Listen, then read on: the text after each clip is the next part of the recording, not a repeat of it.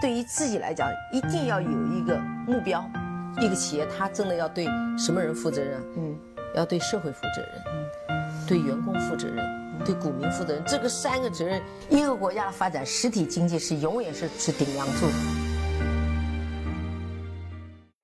各位好啊，给你一个真实、生动、不一样的春节假期。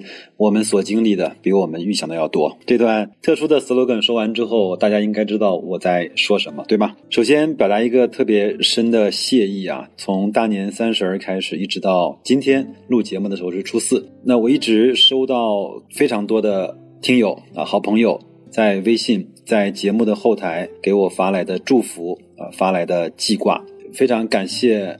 大家在去年一年的陪伴啊，何德何能啊！我作为一个喜马拉雅小小的主播，竟然在春节期间有这么多人，有这么多祝福要送，偏偏会单独给我一份，特别的感谢啊！很多人在关心啊，那我是不是依然按照本来的计划自驾去了南方？是的。我依然按照原计划带家人和朋友一起去了深圳。有人说：“那你不是去年刚刚去过深圳吗？”对啊，那一件事情，我如果想把它呃彻底的做清楚啊做透的话，可能一次、两次、三次、五次可能都不够。可能刚刚听我节目的朋友不知道为什么我这么喜欢去深圳，有两个原因吧，一个是。深圳呢，是我非常喜欢的一个中国的城市，不仅因为它有活力啊，不仅因为它有发展的前景，不仅因为它气候宜人，也不仅因为它有规则感，更多的是因为它有太多的在中国经济历史上那些神奇的公司，那些优秀的公司，那些卓越的公司，甚至是现在来看是那些伟大的公司。第二个呢？有点小小的私心啊，我也是希望我孩子呢对深圳有一些好感。那我在前面的节目里曾经说过，我希望把深圳这样的一个地方，在他脑子里啊种下一颗小小的种子，去浇灌他，希望他能够生根发芽。那我也是以以我的个人的非常愚蠢的浅见，也觉得如果一个孩子在中国发展，那深圳有可能是他发展的乐土。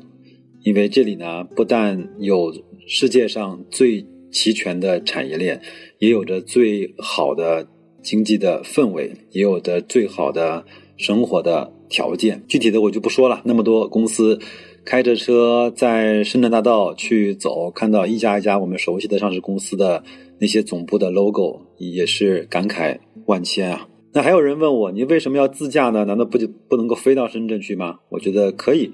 上一次我就是飞到深圳，但是这次呢，我专门选择了比较苦逼的自驾，因为我一直认为，在中国的大地上穿梭，自驾呢一直是一个呃是一种有灵魂的旅行的方式。如果坐飞机来，坐飞机去，当地打车、包车、跟团，那就成了旅游了。对我来说，旅行更重要，和家人在一起更重要，和风景在一起更重要，那些经历更重要。我也稍微啰嗦两句啊，把我这次到深圳这段行程的经历呢，跟大家做一个小小的分享啊。那我们第一站呢是从南京到了宁波，其实我们没有选到深圳最近的路，我们是选了宁波啊、温州啊、福州啊这样的一条沿海高速，希望能够带我的朋友、带我的孩子呢一块儿去见识或者领略一下我们中国经济最活跃、最繁荣、最发达。啊的一些地区，为什么第一站到了宁波呢？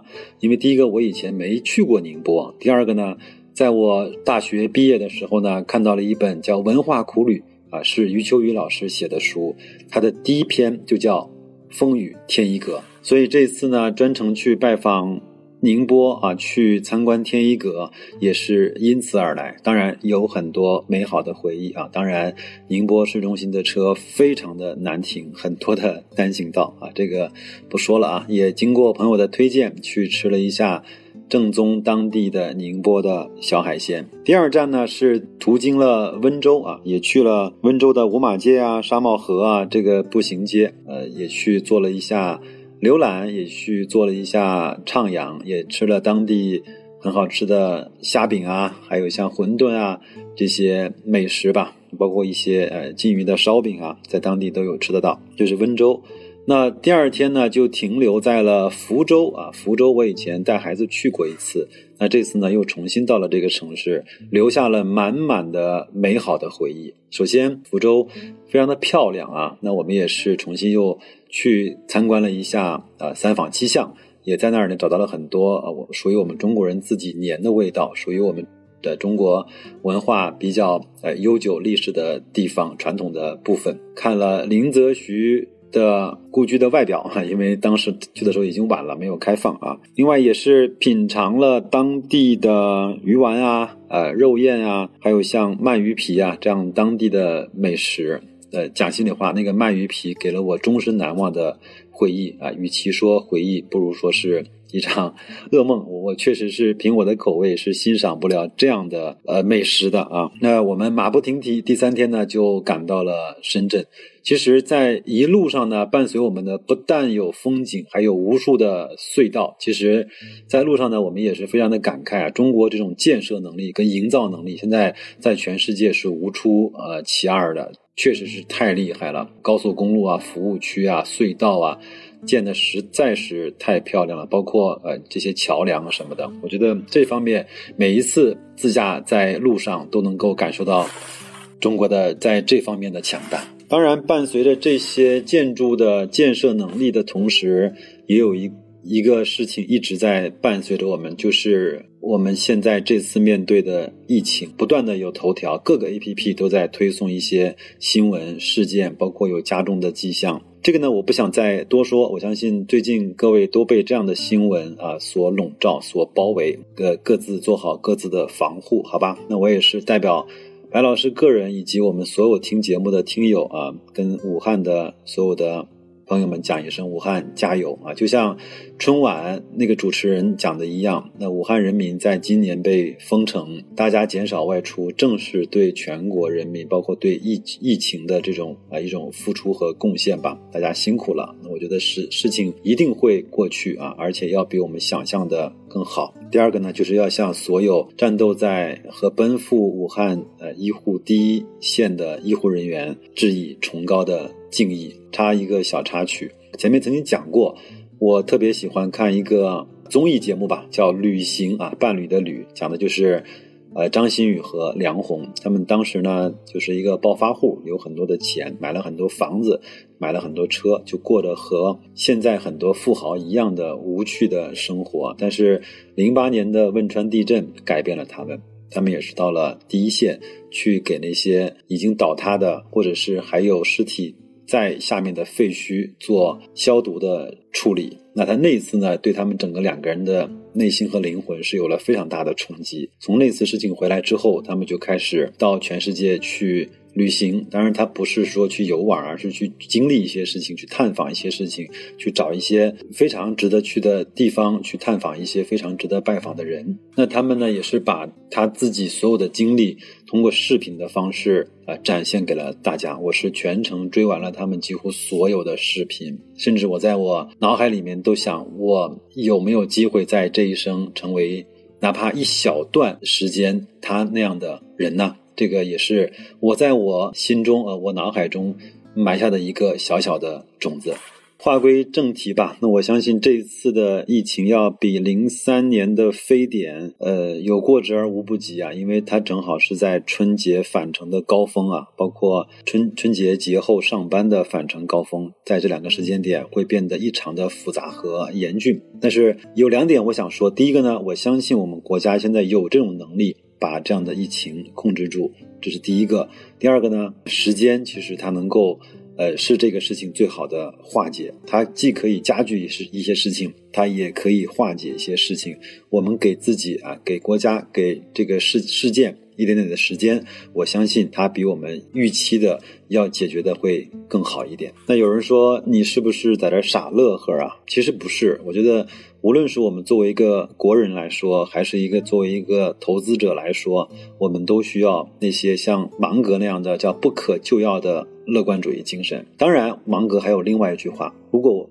他知道他会死在哪里，他永远都不会去那个地方。我们也一样，就是我们首先得相信这个事情他会很好的解决。第二个呢，我们也不要去自己去作死、去冒险，还要去做很多可能对自己身体或者对别人有伤害的事情。正是基于此呢，我们也是提前结束了我们这次的旅行。提前了三四天时间，那我也是把我的家人呃送上了飞机，他们是坐飞机先回到了南京，那我一个人呢把车从深圳开回南京，也是难得有一段时间自己这种孤独寂寞的旅行和自驾的体验。那我在车上呢听了很多的音频，把春节期间的一些课程都把它给补全了，那也做了很多的思考。我有关于自己的，有关于家庭的，有关于工作的，有关于投资的，有关于未来的。以后有时间，我慢慢的跟大家去做分享，好吧？那回到我们的投资吧。那最近两天也有很多朋友在问我，白老师，你会认不认为会大跌呢？那我觉得大跌是大概率的。我还跟他说，有可能在一月三十一号周五那天就未必能够正常的开市。果不其然，在我准备录制这期节目的之前，收到了一个推送，那天是确认是不开市了。那股票的交易是从二月三号正式的开始，这个其实没有关系。那我觉得正好有周末连着把它休掉就 OK 了。其实早开门一天和晚开门一天对。我们这种家族来说，关系并不大。其实整个的世界呀，无无论是个人，还是国家，还是民族，还是还是一个人的心态呢，它更多的是由两样东西所去驱动的。第一个呢是贪婪，第二个呢就是恐惧啊。在市场好的时候，大家恨不得把房子卖掉，把所有的身家都抵上去赚那个呃一点点快钱。当事件来的时候，大家会恐惧啊，把自己所有的东西都拿出来，或者对后市呢已经完全的不。看好了，那这一次呢，更多的是后者。我相信啊，在开盘以后。会出现比较大概率大幅度的下跌，因为这个确实是对我们的整个的生活和经济的生产都有了比较大的影响。这种下跌，它不但是一种情绪的宣泄，它更是一种表态。那它可能会影响到我们各行各业的一些收益。但是我还是那句话，就是如果你看过那本《理性乐观派》，你就会知道，在我们人类几百年的历史上，有无数的这种啊天灾。人祸灭顶之灾也好，欧洲的黑死病也好，各种经济危机也好，甚至是一些国家主权的这种纷争也好，但是包括一战、二战也好，但是这些所有的事情都阻挡不了我们的经济是以螺旋上升或者是以震荡式上行的方式再去发展的。把时间拉长，你会觉得很多事情在当时看起来非常大，但是到了后面就是沧海一粟。下跌的时候你会怎么办？至少我会很平淡的。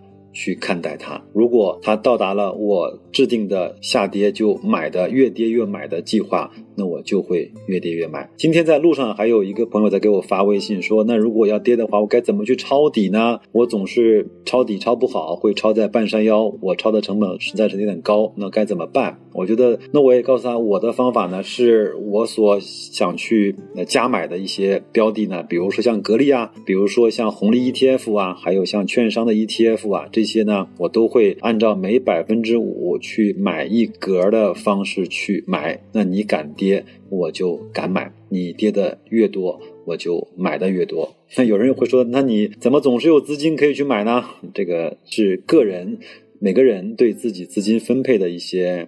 呃，方法这个我觉得就不再去做什么分享了，好吧？因为这个个人也也有个人不一样的地方啊。那对于。一些比较保守的投资人来说，那你可以用下面一个非常简单的方式来去做你抄底的计划。比如说，你想买格力电器嘛，它如果二月三号开盘就大跌，没关系，那你把每一天的收盘价记录下来，写在纸头上，贴在你的写字台，贴在你的书房的前面，连续写五天，你会发现，它如果连续五天都没有再创出新低的话，这个时候你就可以去买一手了，然后。再根据这样的原则再去买，或者是连续五天、七天没有创出新低之后，你就开始买。买完之后，它如果再下跌百分之五，你就加买一手。可能这样对你来说会有一个小小的保护垫，好吧？这样的话你就未必。会买到那么多，但是你也不会抄到那么高的半山腰。你看，不知不觉，白老师又犯了啰嗦的毛病，又说了这么多。最后呢，还是要说几个我内心的话，还是感谢各位啊。呃，能够给我这样的一个素昧平生的一个小小主播啊，如此多的关照，如此多的记挂，如此多的不吝各位的祝福，来表示感谢。那我也会在鼠年一如既往的尽我所能，给大家提供相对还算是有质量的呃小小干货吧。这是第一个。第二个呢，那现在来看，我们能够对社会也好，国家也好做的更多的贡献，就是自己不要慌，不要乱，更不要怕。那做好自己的本职的工作，那不要给大家添麻烦，不要给国家，不要给公司啊，不要给社会社区去添麻烦，做好自己的隔离啊，也不要去恐慌啊。这是第二个。第三个呢，呃，还是要去在这段时间，如果。